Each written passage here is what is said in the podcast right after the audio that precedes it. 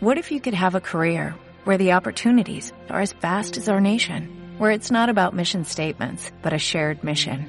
At U.S. Customs and Border Protection, we go beyond to protect more than borders, from ship to shore, air to ground, cities to local communities. CBP agents and officers are keeping people safe.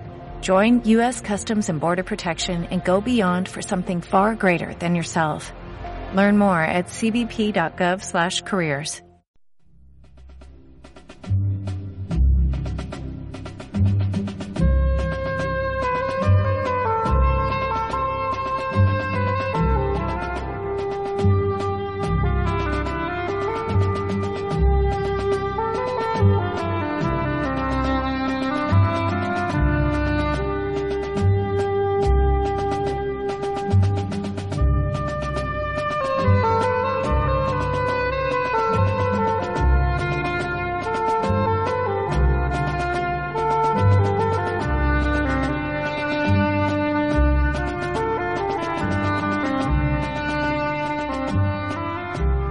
días, estimados seguidores y, y, asociados. Damos comienzo a un nuevo programa de Radio Libertad Constituyente. Hoy es 28 de octubre de 2015. Les habla Miriam Fernández desde el estudio de Somos Aguas. En el estudio hoy contamos con la presencia de Pedro Manuel González, de Pedro Gallego, de Manuel Gallego, de David López, llevando la dirección técnica, y como siempre con don Antonio García Trevijano, al que paso la palabra directamente puesto que él va a comentar de qué vamos a hablar en, en exclusiva hoy. Buenos días a todos. Buenos, Buenos días, días Antonio. Buenos días. Hoy es un día, como ayer, empezó ayer con la noticia de la, el acuerdo, la resolución adoptada en el Parlamento catalán autonómico de que se terminaba en la época de la autonomía catalana y comenzaba la independencia en el, eh, con la proclamación de la República eh, Independiente de Cataluña, eh, hoy, ese día, es muy, hoy, ese, esa, esa situación tan anómala, tan extraordinaria, no ha sido corregida, ni ha sido siquiera encauzada por el gobierno de España. Se esperaba que automáticamente ayer mismo el presidente del gobierno, como tendría que tener perfectamente estudiado desde hace años cómo hacer en el caso de que los separatistas catalanes llegaran al extremo al que han llegado, eso no puede improvisarse en cuestión de un día. Tenía que estar estudiado y preparada las leyes hace años. Bien, el hecho es que el presidente Rajoy ha guardado silencio y solamente se ha limitado a reunirse con cuando, ya era tarde ya a reunirse porque lo han pedido, pues tanto el PSOE como Rivera, no con Podemos, porque Podemos forma parte del, del grupo de partidos que en, el Parlamento catalán pues no se oponen directamente a las pretensiones secesionistas. Bien, ¿y qué es lo que ha acordado ha dicho Rajoy? Nada ha dicho que está tranquilo, que igual que a estos años no hace nada, tiene instrumentos legales para paralizar e impedir que continúe adelante el proceso de separación de Cataluña, pero sin revelar cuáles han sido. Y el pretexto que da es que dice, comprenderá que esa estrategia no lo va a revelar. Pero ¿qué se cree este imbécil? que estamos en, un, en una batalla militar donde son secretos los planes militares, pero si España quiere y dice que es un Estado de Derecho, entonces no se puede ocultar las leyes a las que puede acudir el gobierno porque otra cosa no puede hacer. ¿A qué tipo de leyes? ¿A qué artículo? ¿A qué precepto? ¿O a qué preceptos en plural piensa acudir Rajoy para abortar la intentona catalana de dos gravísimos delitos, aparte de otros muchos más, sobre todo el de sedición, que es un delito que está ya consumado como delito. El, el delito de sedición en el Código Penal español no es un delito de resultado, es un delito que basta la intentona, basta la intención, basta intención, claro, declarada, manifestada, reconocida desde el exterior, para que sea constitutiva del delito. No hace falta que la sedición llegue a, ser efectiva, tenga lugar, se realice. Basta la declaración para saber que eso constituye un delito de sedición calificado a los autores en el Código Penal expresamente como en el 146 y 148 como promotores de la sedición. Y como tal promotores tienen que estar fulminantemente querellados contra ellos y tomando las medidas urgentes de prevención del delito, con arreglo a, los artículos correspondientes que consideran que es delictiva toda autoridad, el presidente del gobierno, si no hace nada para evitar la consumación de un delito. Así que hay no solo los delitos de Cataluña soberanista, de los catalanes soberanistas, de la Generalitat y del Parlamento catalán, que están incurridos, están plenamente eh, eh, incursos en un delito clarísimo de sedición, sino que también Rajoy está claramente ya dentro de la comisión de un delito por omisión, ya que no hace nada para perseguir este delito. Y dice que está en secreto su estrategia. ¿Pero qué estrategia si son las leyes? ¿Es que acaso las leyes son secretas? Ah, pues nosotros aquí hoy vamos a examinar esas leyes. Vamos a decir qué es lo que nos hace y qué es lo que puede hacer. Y no lo ha dicho. Pero no es él. Ni un solo periódico, ni un solo medio de comunicación. Nadie sabe exactamente ni lo que está pasando desde el punto de vista jurídico, ni cómo se puede resolver jurídicamente, legalmente. Y andan con las tonterías del artículo 155, que vamos a empezar por destruir la opinión dominante hoy en España, tanto en el gobierno como en los medios de comunicación. Voy a destruirla ahora mismo. Hacemos una pausa y proseguimos en unos instantes. Hasta ahora.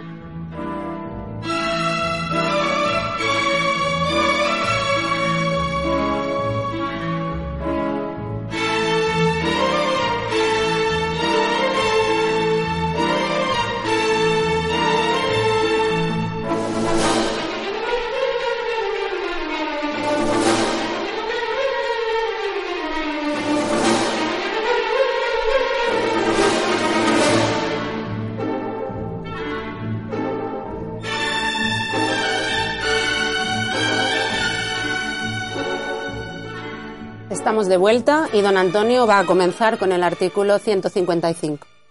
Como sé que estoy en un medio radiofónico y no me estoy dirigiendo a un, a un público oyente de juristas, ni siquiera de abogados, pues he de ser muy minucioso en el empleo de mis palabras y en el rigor de mi exposición, para que pueda ser entendido por todos, por los técnicos en derecho, por los canales de derecho y por los profanos en derecho. Voy a empezar, en primer lugar, voy a destruir toda la opinión hoy existente de que el artículo 155 de la Constitución es el precepto idóneo, el adecuado, para hacer frente a, lo que, a la secesión de Cataluña. Eso es imposible. Voy a demostrar ahora mismo por qué. Artículo 155. Vamos a dejarnos ya de tonterías y de escuchar a los, a los tertulianos y a los periódicos para que nos enseñen lo que es el derecho. Y tampoco escuchemos a los catedráticos de Derecho Penal en España, porque son todos dependientes de la Constitución, del régimen actual en España, y nadie eh, tiene una opinión independiente. Mejor dicho, dependiente exclusivamente de la ciencia jurídica y de la hermenéusis jurídica para saber interpretar lo que es un artículo, un precepto de la Constitución, que nadie hasta ahora lo ha hecho. Empecemos. Artículo 155 de la Constitución. Primero, si una comunidad autónoma, Cataluña, no cumple las obligaciones que la Constitución y otras leyes le imponen, como es evidente, o actúa de forma que atenta gravemente al interés general de España, es evidente, ¿qué pasa entonces? Veamos. El sujeto activo de lo que tiene que hacer ahora es el gobierno, según la Constitución. Dice, el gobierno, ya veremos después, previo requerimiento al presidente de la comunidad autónoma, es decir, Rajoy y su gobierno, previo requerimiento a Arturo Más, y en el caso de que no sea atendido lo que le requiera, necesita obtener la aprobación por mayoría absoluta del Senado, además del requerimiento, en el caso de no ser atendido, entonces necesita pedirle la aprobación por mayoría absoluta del Senado, podrá adoptar las medidas necesarias el gobierno, podrá, el sujeto del gobierno de la central de España, podrá adoptar las medidas necesarias para obligar a la comunidad autónoma de Cataluña al cumplimiento forzoso de dichas obligaciones, que ya las hemos enumerado antes, las que las que atenten al interés de España o las que violen la Constitución u otras leyes. Bien, entonces dice que el, el gobierno español Rajoy podrá adoptar las medidas necesarias para obligar a Arturo Más al cumplimiento forzoso de esas obligaciones, de respetar las leyes españolas. Y punto. Parece que esto está claro. Para que no haya duda, el, párrafo segundo añade, para la ejecución de esas medidas preventivas, no, previstas, de esas medidas previstas por el gobierno, previstas en ese apartado que acabo de leer, el gobierno Rajoy podrá dar instrucciones a todas las autoridades de la comunidad autónoma. Punto y final. Ya no hay más artículo 155. De manera que si se aplica esto, porque evidentemente es aplicable, puesto que está eh, es, palpable, evidente y conocido de notoriedad pública y política, que está incumpliendo la Constitución y el interés general de España, atentando gravemente, el gobierno podrá ejecutar para la ejecución de ejecutar esas medidas que para anular lo que está pasando en Cataluña para eso, dice exclusivamente el, par, el gobierno podrá dar instrucciones a todas las autoridades de las comunidades autónomas. Es decir, el gobierno no podrá actuar por sí mismo, ni por ningún delegado del gobierno. El gobierno tiene que dar instrucciones, dice, a todas las autoridades de las comunidades autónomas. Como es evidente que esto no puede ser interpretado diciendo que el Rajoy tiene que dar instrucciones a la comunidad de Ceuta y Melilla, Murcia y Rioja y etcétera, para que ellos obliguen a Arturo Más al cumplimiento forzoso de, todas las medidas que el gobierno le requiere, como eso es absurdo, ¿qué quiere decir? Que es una mala redacción, porque se refiere a todas las comunidades autónomas en plural, pero, pero que en particular tiene que decir a todas las autoridades de la comunidad concernida es decir, en este caso, Cataluña.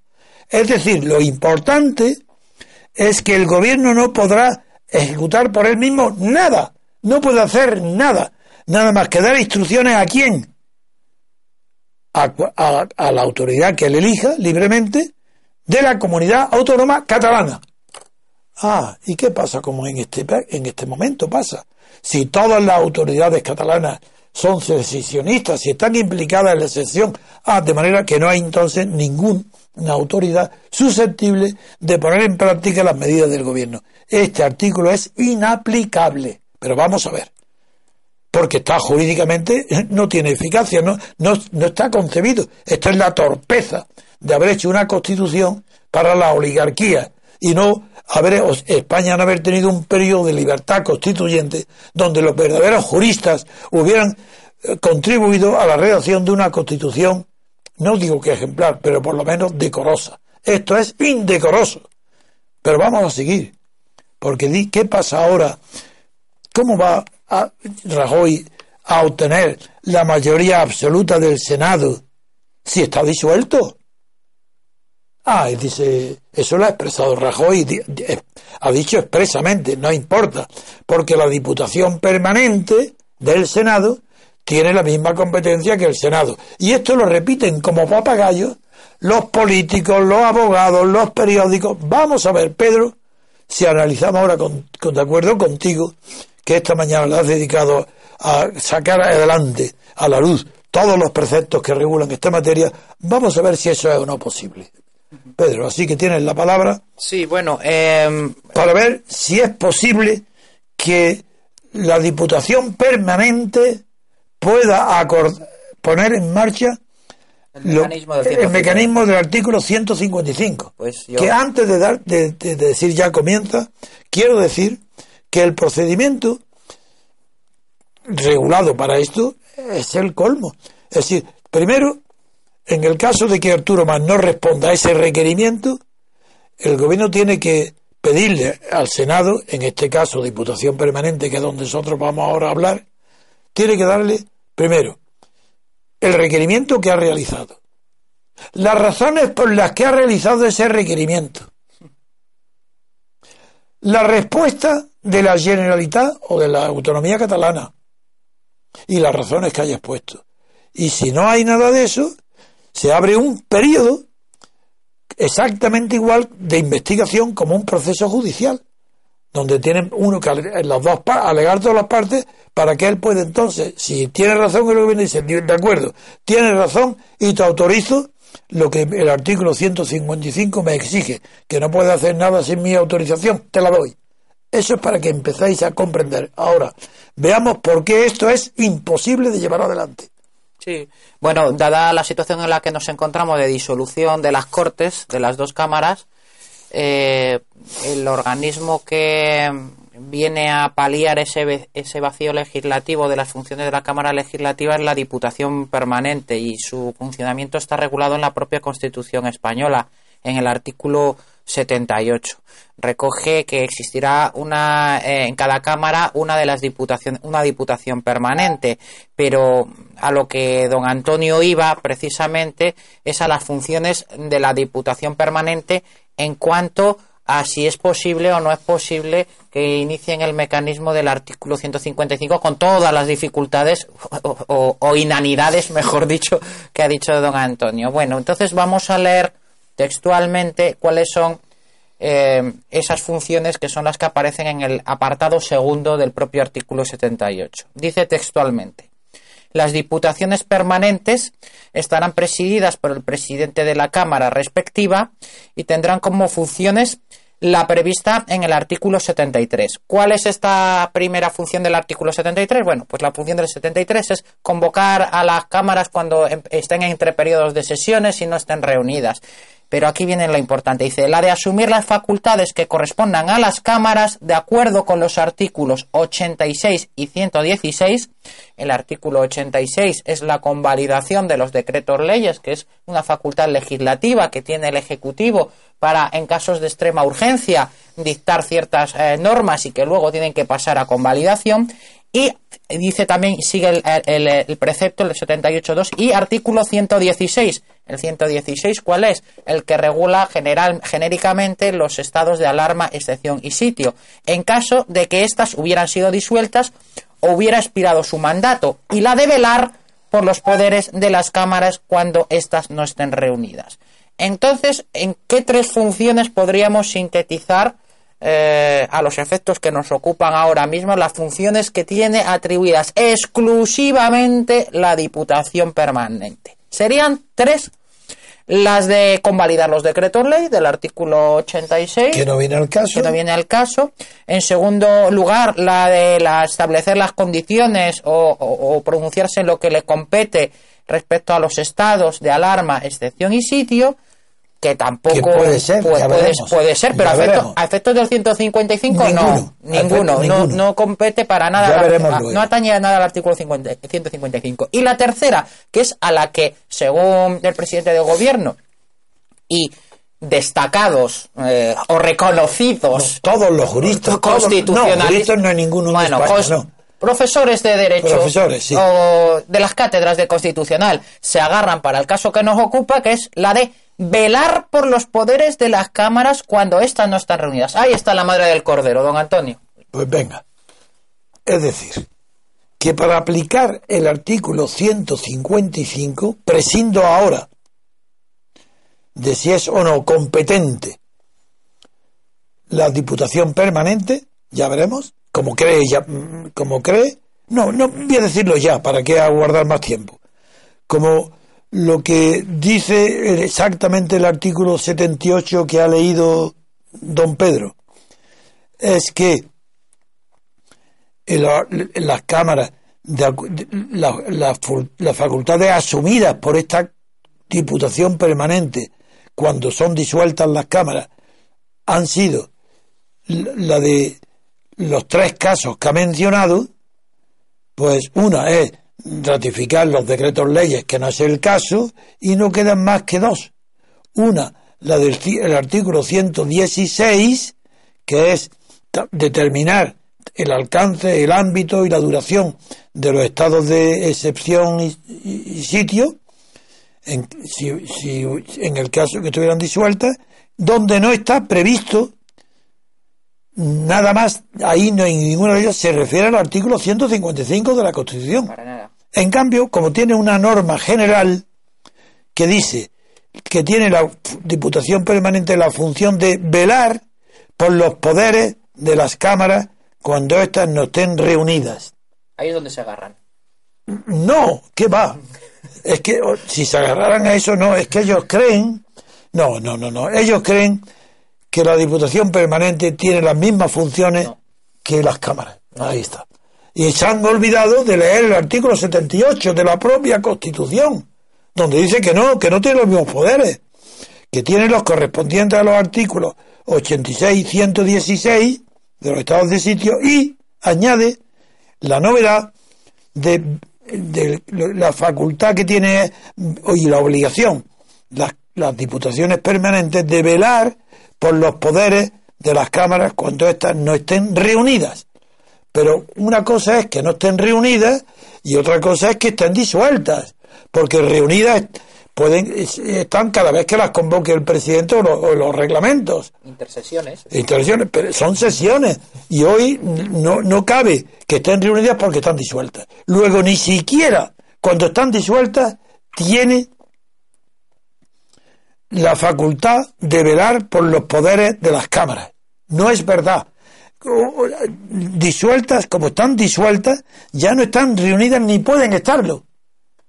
En ese caso no tiene aplicación el artículo que dice que tienen además la función de las diputaciones permanentes de velar por los poderes de las cámaras cuando éstas no estén reunidas, pero estén en vigor. Bien. Primero, no es aplicable porque están disueltas. Por tanto, no tiene aplicación ninguno de los casos previstos por la propia Constitución para que las diputaciones permanentes, para el poder que tengan de que sea el mismo de las cámaras. Pero es que lo que dice que es velar. Vamos ahora a ver con el verbo velar. ¿Creéis que el verbo velar, la acción de velar, puede ser la de asumir, ejecutar, ejercer los poderes de las cámaras, que además están disueltas? Eso es imposible. Velar significa vigilar, porque verbe del latín vigilare, que es velar. es verdad que lo que se utiliza vulgarmente es velar a los difuntos o velar a los dormidos. Es verdad que como las cámaras del Senado es una institución dormida, muerta, pues está muy bien la defunción de velar, porque están velando a quién, a los poderes de, de unos difuntos. Porque ¿qué poderes tienen si es que no tienen poder, en España no hay más poder que el de los partidos políticos. Ninguna Cámara tiene poder autónomo, ninguna, porque están hechas por diputados que han designado a dedo cada uno de los jefes de partido. Por tanto, no hay poderes de las cámaras distintos del poder de los jefes de partido. Son los únicos que tienen. Entonces, velar por los poderes de las cámaras, velar por los poderes de los partidos. ¿Pero qué es esto? ¿Qué broma es esto de velar? Velar es cuidar, proteger, observar, mirar atentamente, cuidar, pero nunca ejecutar. No es un verbo de acción, sino de observación. No es acción, no es actuar. Por tanto, tampoco pueden ser que las diputaciones permanentes puedan actuar en nombre de un Senado, como es el caso del artículo 155, que está disuelto. No es que no esté reunido, es que está disuelto. Por tanto, no hay poder ninguno de la Diputación Permanente para que pueda actuar en lugar del Senado en el artículo 155. Primer punto. Pasemos ahora con otra pausa previa a otro asunto. Bueno, pues ahora después de la pausa continuaremos con el punto 2. Hasta ahora. There's an old man called Mississippi. That's the old man that I'd like to be. What does he care if the world's got troubles? What does he care if the land ain't free? Old man river, that old man river.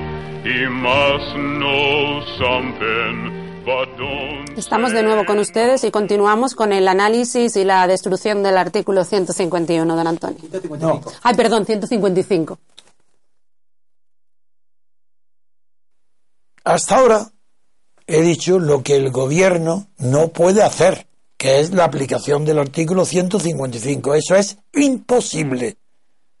Y lo repito, porque no hay posibilidad de obtener mayoría absoluta del Senado, ya que su diputación permanente no está autorizada nada más que a velar por los poderes de las cámaras, pero ni siquiera eso, porque no cuando solamente cuando estén reunidas. Pues si no están reunidas, bien, pero no, cuando no estén reunidas, pero que estén en vigor, que no estén disueltas. Como eso es imposible, ya paso directo, no se puede aplicar el artículo 155, ni la Diputación Permanente es- tiene habilidad, tiene, está habilitada, tiene poderes eh, legales, ni facultades constitucionales para cumplir el artículo 155, una vez que está disuelta, queda ser qué puede hacer el gobierno. No quiero decir que el, que el gobierno, claro, ya dotó de poderes a la Constitución para que la Constitución, de poderes ejecutivos, para que la Constitución misma, en el caso de que en un procedimiento y con una en la que el gobierno pide la nulidad absoluta de todo lo que ha hecho ahora el Parlamento, que lo harán seguro, y lo pueden hacer y deben de hacer, pedir al Constitucional que declare la nulidad absoluta de lo que resoluciones del Parlamento de todas. Eso lo deben hacer y lo harán. Y como medida preventiva, eh, suspende el, Tribunal Judicial, el, perdón, el Tribunal eh, Constitucional suspende cautelarmente la decisión del Parlamento. Bien, es que voy a estornudar, por eso me paraba. Bien, pues eh, ahora vamos a una sorpresa. Por supuesto, continúo que el Tribunal Constitucional tiene que actuar con la nueva ley en que le ha dado poder ejecutivo para que anule y, tenga poderes de ejecución. Y si no ha obedecido, mandar la policía para que ejecute lo que el Tribunal Constitucional decida. Eso, por supuesto, lo pondrá en marcha. Pero eso va a ser poco eficaz, dada la naturaleza de la situación catalana. Pero debe de hacerse. ¿Pero qué puede hacer más? Pues lo que puede hacer es más lo que hace años, pero digo años, no ha hecho el gobierno, que es denunciar, querellarse, poner una querella verdaderamente radical contra todas las eh, autoridades, todo el que haya tomado protagonismo como promotor de la sedición, que para eso está el artículo correspondiente del Código Penal, que sabéis que es el que lo he citado muchas veces, el 48 y el 46, los dos, que llama promotores, esa sedición es tan clara, tan claro el delito de sedición, que segundo vía que hay que la penal, pero hoy mismo, hoy tiene que estar presentada por la abogacía del Estado, por la fiscalía, por todo. Y el gobierno tiene que instar y pedir a todos, los- la abogacía del Estado, de luego, y la fiscalía también, porque ya está bien de ficciones de que la fiscalía es independiente. No es independiente. Sabemos que si el, el gobierno quiere, la fiscalía actúa. Pues que actúe la Fiscalía ante el Tribunal Superior de Justicia de Cataluña, aun corriendo el riesgo que este tribunal también esté contaminado por el separatismo o por el miedo a los separatistas y no admita la querella. Venga, adelante. Segunda vía. Tercera vía. Esta es la que yo propongo. Es la nueva, la que nadie sabe, nadie dice. ¿Pero qué es esto? ¿Es que acaso no está claro que hay también una vía expedita directa y libre para que un gobierno emprenda inmediatamente la declaración del estado de excepción y sitio. Y como se comprenden las facultades son las mismas, el estado de sitio, que es el más grave, es el que debe inmediatamente el gobierno declarar. ¿Cómo? Pues ahora dime tú, Pedro, cuáles son las condiciones y cómo se debe hacer para declarar las y qué funciones tiene el estado de sitio. Bueno, aquí ya no existiría el problema que usted, don Antonio, ha descrito también de que no se puede eh, incoar eh, por la Diputación permanente el, poner en marcha el 155, sino que aquí sí que sí que la Diputación Permanente tiene esa facultad, porque como hemos leído antes, entre las facultades que, que recoge el 78.2, dice la de asumir las facultades que correspondan a las cámaras de acuerdo con los artículos 86 y 116. Y es este, este último, es este último, el 116, en el que en su apartado 4, si no me equivoco, eh, refiere, se refiere expresamente al estado de sitio. Sí, concretamente el 116.4 dice el estado de sitio será declarado por la mayoría absoluta del Congreso de los Diputados a propuesta exclusiva del Gobierno. El Congreso determinará su ámbito territorial, duración y condiciones. Luego, el párrafo segundo del apartado quinto de este mismo artículo 116 dice disuelto el Congreso o expirado su mandato, si se produjera alguna de las situaciones que dan lugar a cualquiera de dichos estados, las competencias del Congreso serán asumidas por la Diputación Permanente. Solo nos queda un eslabón más de esta cadena, que cuando se puede eh, convocar o promover la declaración del estado de sitio. También el artículo 116 en su primer eh, apartado nos remite a una ley orgánica. Dice, una ley orgánica regulará los estados de alarma, excepción y sitio. Antes de pasar a ella, vamos a terminar, que primero ratifico al pie de letra todo lo que acabas de decir, pero vamos a acabar, acabar de examinar la, esto de los estados de, que parece algo raro, pero es que al leer las facultades del estado de excepción y sitio se comprenderá que siendo muy parecido el sitio, el de sitio requiere medidas más rápidas, más contundentes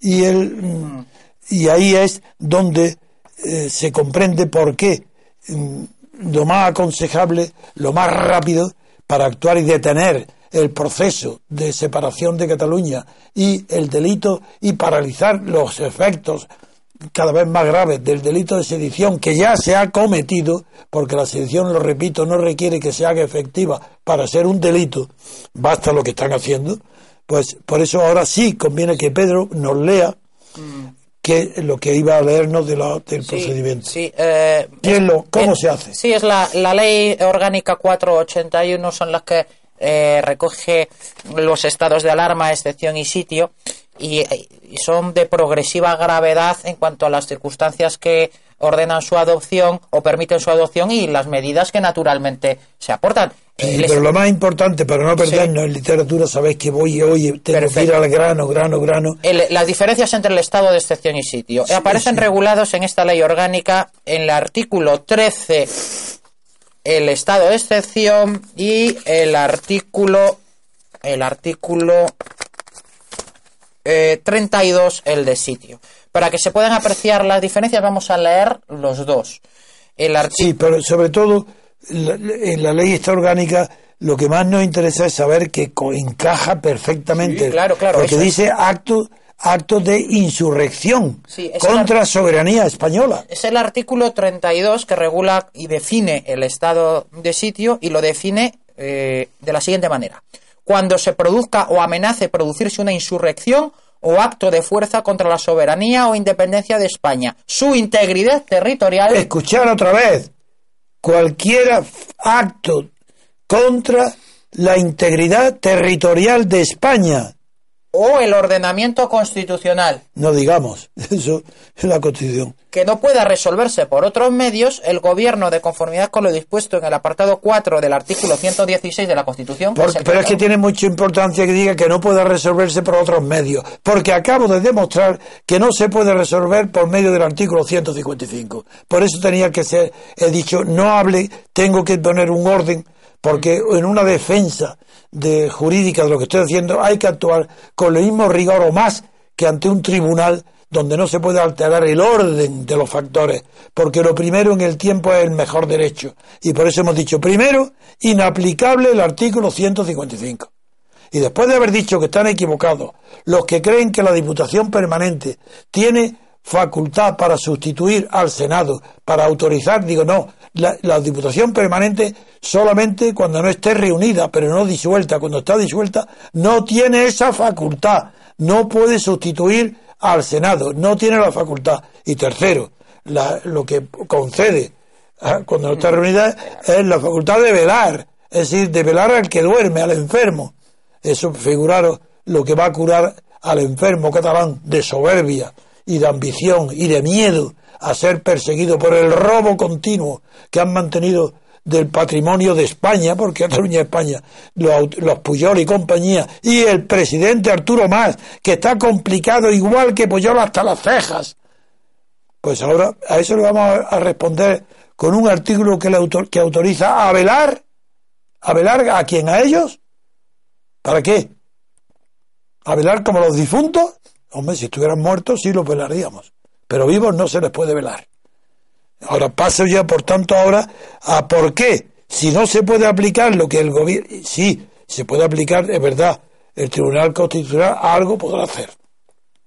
Porque va a provocar un delito de desobediencia. Mm. Así, si el, si, si el Tribunal Constitucional no ha obedecido, mm. pues ve un delito y ese, como tal delito puede ser perseguido en el acto. De, como medida preventiva la policía puede actuar en el acto y si los mozos de escuadra no tienen autoridad para actuar, se manda la Policía Nacional, la Guardia Civil y en defecto el Ejército. Pues pero ¿cómo va a tolerar un gobierno que estén en sus barbas ridículas, riéndose de esa manera? Pero qué, pero qué Rajoy no es, es un payaso al frente del gobierno. Por Dios, este hombre no puede, no merece ni un voto. Claro que los que vienen en su lugar son iguales o peores, porque hay que ver lo que es Pedro Sánchez. Pero en fin, seguimos, Pedro, que por eso eh, este era un preámbulo para decir, ¿por qué no puede ser aplicado nada más? Examinemos si puede ser aplicado o no las medidas que pueden ir justificadas, legitimadas, con una previa declaración del estado de sitio. Desde luego. Eh, parece que es evidente que eh, estamos ante un atentado a la integridad territorial y el ordenamiento constitucional y que consecuencia la Diputación Permanente por vía del 116.4 queda... Ese es el tema, el artículo. ¿Cuál es el artículo? Sí, el 116.4 eh, eh, habla del estado de sitio y el 5, párrafo segundo, habilita a la Diputación Permanente a su declaración. Y lo dice claramente, ¿verdad? Ahí, ahí no hay duda. La Diputación Permanente... Disuelto el Congreso. De la Cámara del, Congreso. ¿quién, declara? Bueno, el Congreso. Sí, Ya lo sé, la Cámara de Diputados se llama Congreso. Bien. Pues no aquí no es el Senado. Y basta la sola Cámara del Congreso. Sí, sí, a propuesta del. Eh, la mayoría. Sí, sí, sí. simple. Eso es. disuelto, disuelto, el Congreso o expirado su mandato, si se produjera alguna de las situaciones que dan lugar a cualquiera de dichos estados, las competencias del Congreso serán asumidas por la, por la Diputación, por su Diputación permanente. Eso es lo que dice. Y no habla de mayoría absoluta ni de... El estado de sitio será declarado por la mayoría absoluta del Congreso de los Diputados. Exacto. Eh, sería la mayoría absoluta de la Diputación Permanente. Muy bien, eso existe. Existe la Diputación Permanente, constituida hoy por 39 miembros, ¿no? Sí, tiene un mínimo de 21, pero actualmente tiene 39, incluido el presidente. Eso. Luego tiene, con mayoría absoluta, puede declarar Sí, y además las mayorías están... ¿Y qué hace el gobierno una vez que lo declara? ¿Quién declara? El estado de sitio será declarado por la mayoría absoluta del Congreso a propuesta exclusiva del Gobierno. Luego es Rajoy quien tiene que proponerlo. Si no lo propone, no puede aceptarse. No, claro. Rajoy que se olvide de los malos asesores, que se olvide de la abogada del Estado de enanas mentales, que tienen fama de qué, de vivas, de, de vivoritas, ¿qué, ¿qué es eso?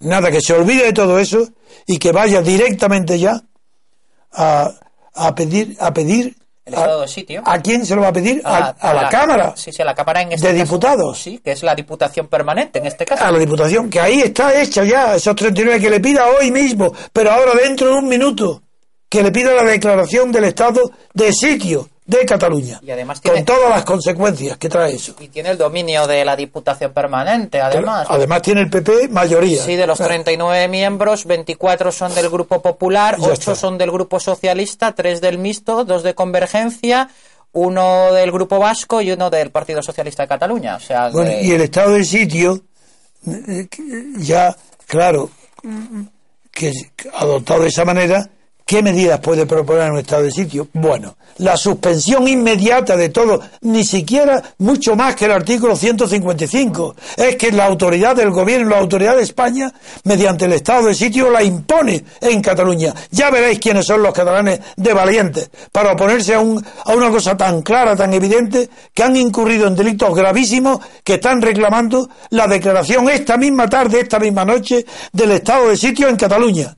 Esa es la propuesta que estoy pro- diciendo. Y ahora eh, vamos a seguir con los análisis que el artículo 13 de la ley orgánica, ¿qué, qué es lo que ponía? Que lo tengo por aquí. Ah, sí, sí, para el que- estado de excep- es el estado de excepción, pero ese es... Pero- pero di- es que es menor, eh, las sí, sí, lo- facultades, ¿no? lo, lo citaba usted, don Antonio, para ver eh, cómo incluso eh, si el estado de excepción es el el- la última ratio de la actuación de estas excepcionalidades, el artículo 13 es de menos intensidad, pero si incumplimos, si estamos ante un supuesto de sitio, ¿cuánto más estamos ante un, un supuesto de excepción? Que es el del artículo 13, porque habla de, mm, de, la de impedir el normal funcionamiento de las instituciones democráticas, eh, bien. etcétera, etcétera.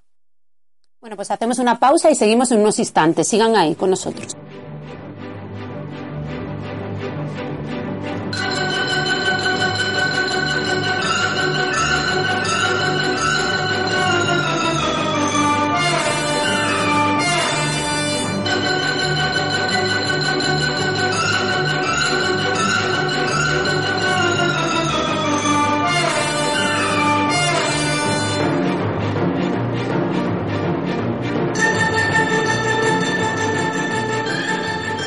Continuamos con ustedes y continuamos con el análisis de, de don Antonio. Sí. El, resumen de lo dicho hasta ahora, de lo argumentado hasta ahora, es sencillo.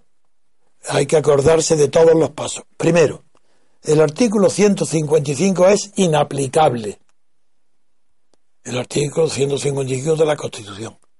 Porque incluso aunque fuera aplicado, aunque fuera aplicable, que no lo es porque no reúne los requisitos, pero incluso aunque fuera, lo que autoriza ese artículo es a que el gobierno, Rajoy, dé instrucciones, no que él cumpla. Lo que está prohibido por ese artículo es que el gobierno en nombre propio ejecute, anule lo que sucede en Cataluña y ejecute sus propias. Él no puede. Tiene que dar instrucciones a alguien que no sea el gobierno y que pertenezca a la comunidad autónoma y que sea una autoridad como esas condiciones, todos los que tienen la condición de ser autoridades dentro de la comunidad autónoma son separatistas, están implicados en el proceso de independencia de Cataluña, quiere decir que no se encuentra nadie que pudiera haber aplicado las medidas del gobierno. Pero es que además no puede ser tomada, repito, porque la Diputación Permanente no tiene competencias ni delegadas, ni expresas, ni tácitas para poder dar permiso, autorizar al gobierno para que haga la reclamación. Sí, el requerimiento sí, pero no para que adopte el artículo 155, por las razones que antes he apuntado. Eso es un error de leguleyos, de ignorantes, de personas que no saben lo que es el derecho ni interpretar las leyes, que ven, que creen que la Diputación Permanente tiene las mismas funciones que las cámaras. Pues no es verdad, no tiene las mismas funciones. Tiene las que la autoriza expresamente la ley, que son las que antes Pedro enumeró. Bien, ese es el resumen, que lo que se ha pensado no puede hacerse, lo que se ha pensado. Digo se ha pensado porque no solo incluyo a Rajoy y al gobierno, sino al país, al mundo, a toda la prensa, a todos los periódicos, unos a favor de una cosa, otros a otros, unos más blandos, otros más severos, pero nadie propone algo efectivo que pare radicalmente el proceso de separación de Cataluña. Nadie. Y nosotros sí lo proponemos. Pero ¿qué creéis? ¿Que es casualidad? Que es una casualidad que sea yo, que defendí la ruptura democrática contra Franco, que desde entonces he permanecido invariable, que denuncio permanentemente toda la mentira de la transición española, que estoy denunciando que los partidos sean estatales, que cobren del Estado, que eso es totalitarismo y fascismo, que estoy denunciando la falsedad de la Constitución, que no, que digo que dura porque no se cumple, cuando dicen que esta Constitución ha durado más que ninguna, claro, como que no se cumple. Si, ¿Acaso el mandato imperativo, la prohibición se cumple? Cuando todos los partidos dan las órdenes y no hay un diputado que se atreva a, a votar en contra de lo que diga el jefe de partido, ¿dónde está la disciplina de voto? Si no es contrariando la libertad del diputado de votar en según su conciencia. ¿Pero dónde está? Porque no hay representación, amigos. No puedo repetirlo más que en este momento. España no tiene representante alguno tiene autoridades, no representantes. Porque un diputado no es autoridad. Porque una de las primeras cosas que pensé, digo, ah, bueno, ¿en quién puede delegar Rajoy para darle instrucciones, que es lo que dice el artículo 125, para combatir, anular el proceso separatista? Pensé, bueno, algún diputado, pues del PP o de eh, Ciudadanos, pues no, porque los diputados no son autoridad. Es que este tema tampoco se comprende. Una autoridad tiene que ser forzosamente un cargo estatal. O municipal, pero no viene al caso ahora. Una autoridad. Y no hay autoridad en Cataluña dependiente, como es natural, de la comunidad autónoma, que no sea separatista. Luego es inaplicable. ¿A quién le va a dar instrucciones a Forcadell? Para que diga lo contrario de lo que dice Arturo Más, no, mejor es que resucite al corrupto Jordi Pujol y le dé instrucciones a la autoridad moral que tiene Jordi Pujol todavía en Cataluña y todavía en el resto de los partidos que no le persiguieron ni con banca catalana ni con nada, porque tanto Felipe González como Aznar como Rajoy querían utilizar las autoridades de las autonomías catalanas para tener mayoría absoluta o para y por eso no lo perseguían. Si conocían el robo a la perfección pero prefirieron tenerlo sujeto calladito porque sabían la corrupción en la que estaba a cambio de votar con ellos los presupuestos y, el- y hacer posible el gobierno. Esa es la corrupción del gobierno no de los catalanes eso por supuesto Felipe González, Aznar y Rajoy han estado corrompidos cada vez que han, sabiendo quién era Puyol, han acudido, Puyol y, el, y Arturo Más, que lo ha sucedido, han acudido a, su- a los, sus votos para mantener o aprobar la legislatura. Pero ahí no termino ahora. Lo que quería decir es que ese es el resumen. Pero ahora, para hacer el estado de sitio, tengo que recordar algo que me ha recordado Pedro Gallego. Pedro Gallego, si sabéis, el que está eh, ayudándonos con tanta eficacia siempre que puede, pues ha venido ahora con su padre a visitarme con mi eh, alegría correspondiente y él me ha recordado que el estado que no se asuste nadie del estado de ex- excepción ni del estado de sitio ni del estado de alarma porque alarma él dentro de la misma ley regula el estado de alarma excepción y sitio el grado más grave será el sitio en las medidas pero el grado, estado de alarma me ha recordado que tanto el ministro de Fomento Blanco como el ministro del Interior Rubalcaba ya recordaréis que con, cuando se, el caos que se organizó con los controladores del, de, del- de los vuelos en el aeropuerto de Barajas y de los controladores declararon el estado de alarma durante, y que duró 30 días. Pues ¿y qué? Pues siguieron un proceso. ¿Qué es que pasó algo grave? No. ¿Y, y, y, y quién, qué, qué- el estado de alarma qué implicó?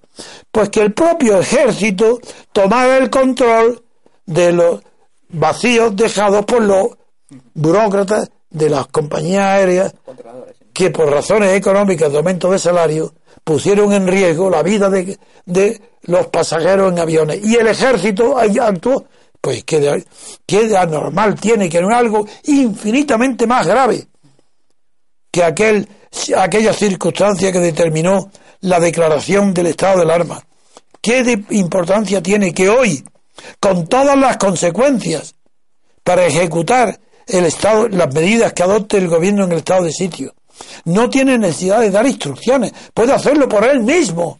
El gobierno puede actuar enseguida y movilizar a las fuerzas públicas que necesite, policía, guardia civil o ejército, para resolver lo que es evidentemente una situación no excepcional.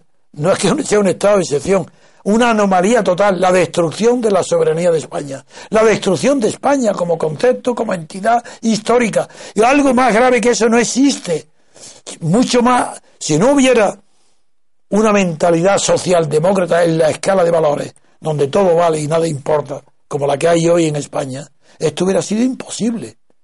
Pues ahora, como todavía quedamos personas decentes y con energía suficiente, denunciamos al gobierno español, a Rajoy, porque está pasivo, indolente, acobardado y no está actuando conforme a lo que se espera de un presidente del gobierno que debe estar, como debería estar, con la firmeza que debe tener ante un desafío, un escándalo tan grave como que una comunidad autónoma diga que se ha terminado la autonomía que comienza el proceso de la independencia ahora.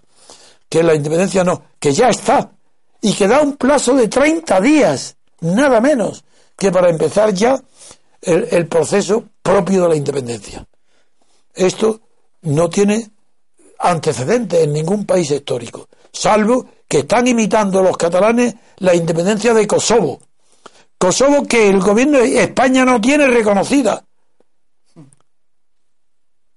esto es, que es verdaderamente, yo no puedo comprender cómo puede haber un, un hombre viril o una mujer femenina que tengan el carácter al frente de un gobierno de paralizar en el acto cualquier movimiento de sedición. En el acto. Pero no ahora, hace 20 años, hace 30 años, parado en el acto, no se hubiera llegado lo que se ha llegado. ¿Qué responsabilidad está asumiendo Rajoy? Suponer algo que no es deseable y que no quiero ni imaginarlo, pero que no se puede descartar. Es tan violento lo que está sucediendo en Cataluña. Es una guerra civil que de momento está sin armas. De momento. Porque un poco menos de la mitad de los catalanes que votan, que han votado, se declara independiente ya. dice, ya está empezamos ya a desconectar. Pero esa palabra desconectar, ¿creéis que de dónde viene eso? De Kosovo. Pero ¿creéis que se puede decir que la independencia consiste en desconectar? Quitar el enchufe o la palanca que da electricidad, desconectar un enchufe, claro que apaga una habitación. Es que creéis que se puede apagar España porque desconecte Cataluña su enchufe. Pero si no ha hecho más que sacar lo que ha podido del resto de España. Pero desconectar, desconectar más de 600, 500, 400 años de convivencia, de relaciones culturales. Mira que no estoy hablando de las económicas, internas, sino la relación cultural. Si Cataluña es España, pero tan España como Andalucía y como, como Extremadura, lo mismo. Si es que es ridículo, es verdad, como dice Boadella, que se señala a ver quién, dice hoy Boadella en un artículo en el mundo, o en el país, no recuerdo, Dice que se diga, que se enumeren qué cuánta, qué, cuál es el hecho diferencial que justifica que Cataluña se le reconozca derechos especiales históricos. Que se diga una, a ver, que se enumere. ¿Quién me enumera una? Que tiene una lengua distinta y que también la tiene Galicia, eh, y la tiene el, País Vasco, y por y qué. Eso no es suficiente. Porque no es suficiente porque no es el único factor que determina el nacimiento de las naciones. También está la religión. ¿Es que acaso Cataluña tiene una religión distinta? También estaba en el momento donde se planteó al final de la Segunda Guerra Mundial, de la Primera Guerra Mundial, cuando se disuelve el imperio austrohúngaro, se plantea el tema de quién tiene derecho a esa autodeterminación. Y sí, los marxistas, los más progresistas, los más revolucionarios dicen, hombre, está justificando cuando una región situada en la periferia tiene un desarrollo industrial e intelectual superior al resto del... Entonces está justificado. En España está justificado hoy que Cataluña sea más avanzada que el resto de España ¿En qué? ¿En economía? ¿En paro? ¿En qué? ¿En, eh, en renta nacional? ¿En deuda pública? ¿En qué está más avanzada? ¿En cultura? Decirme en qué está más avanzada. Entonces es que no tiene pretexto de ningún tipo, ni económico, ni moral, ni cultural. Y sin embargo, ¿por qué ha llegado tan lejos? Porque enfrente no ha tenido nadie que le pare los pies. Y es ridículo, ahora lo digo de verdad. Me encanta que haya gente, entre otros gente inteligente como Dalmacio, que crean que, que esto no, que no es cobardía de Rajoy, sino que hay un plan Rey, Rajoy y Arturo Más para obtener la independencia de Cataluña como en la época feudal, con un, igual que entonces el emperador Federico era el rey, el emperador de toda Europa y tenía reyes y condados, suzerén, no soberanos, pues de una manera parecida ahora el rey Arturo Más y Rajoy establecen una Cataluña independiente pero perteneciente a la corona. Eh, bueno, cuando se oigo esto, a él claro que puede decir lo que quiera porque es un hombre muy inteligente, pero él no tiene responsabilidad política como la tengo yo. Yo soy responsable políticamente. ¿Por qué? Porque tengo levantada mi voz contra Franco primero desde que tenía 16 años. Y no he cesado de levantarla hasta hoy. Y tengo, eh, quien levante su voz y haga una propuesta adquiere una responsabilidad política. Yo la tengo por mi propia palabra. No porque tenga ningún cargo. Ni lo pido, ni me entera, ni me interesa. Que es más, los desprecio. Porque van inherentes a la vanidad. Y yo no tengo vanidad pero tengo la responsabilidad política que tengo un discurso político permanente de la libertad política colectiva. Y como tengo que ser fiel a mi responsabilidad, claro que me preocupo. Yo no, estudio el Código Penal, no estudio la Constitución, pero cuando llega el momento tengo que estudiar la sedición para darme cuenta que ha sido una trampa redactada por los representantes de los partidos políticos que hicieron la Constitución para que no exista nunca la posibilidad de perseguir un delito de sedición. no se puede perseguir, porque tal como está redactado, es, imposible perseguirlo. Pero es que tampoco, eh, la Constitución tampoco la estudio. Entonces, como cuando el Código Penal tampoco lo estudio. Pero cuando llega el delito de sedición, tengo, lo leo y al leerlo digo, ¿pero qué es esto? Pero si el delito de sedición es casi pasivo, en, el Código Penal, porque están redactados tanto el Código Penal y la Constitución por los mismos partidos que han tenido buen cuidado de no ser atacados. Entonces, a la sedición, pero si los propios partidos han hecho un texto que es casi inaplicable, que no puede darse nunca un delito de sedición, y no hablemos para nada del Código Penal. El Código Penal está hecho por los partidos políticos y han cuidado muchísimo de que no pueda haber ninguna articulación penal que se le vuelva en contra. Con esto yo no quiero aplazar más. El momento es gravísimo. Llamo la atención, pido el apoyo de todos nuestros seguidores, de todos por la unidad de España, porque somos nosotros. Ahora sí, ahora sí hay que ser patriota. Ahora, porque cuando se es patriota y la patria no está en peligro, eres un imbécil, un cursi. Eso de ponerse signos patriotas de qué? Si la patria no está en peligro, no hay que ser patriota porque no es necesario. Pero cuando España está en peligro como ahora, eh, pero el peligro no viene de Cataluña, eso ya lo sabíamos. El peligro está en el gobierno de Madrid, que es incapacitado de actuar por, porque es indolente y porque no tiene competencias ni conocimientos mentales, ni capacidad mental, ni conocimiento jurídico para poder actuar en consonancia con la gravedad del delito que se está cometiendo en sus barbas.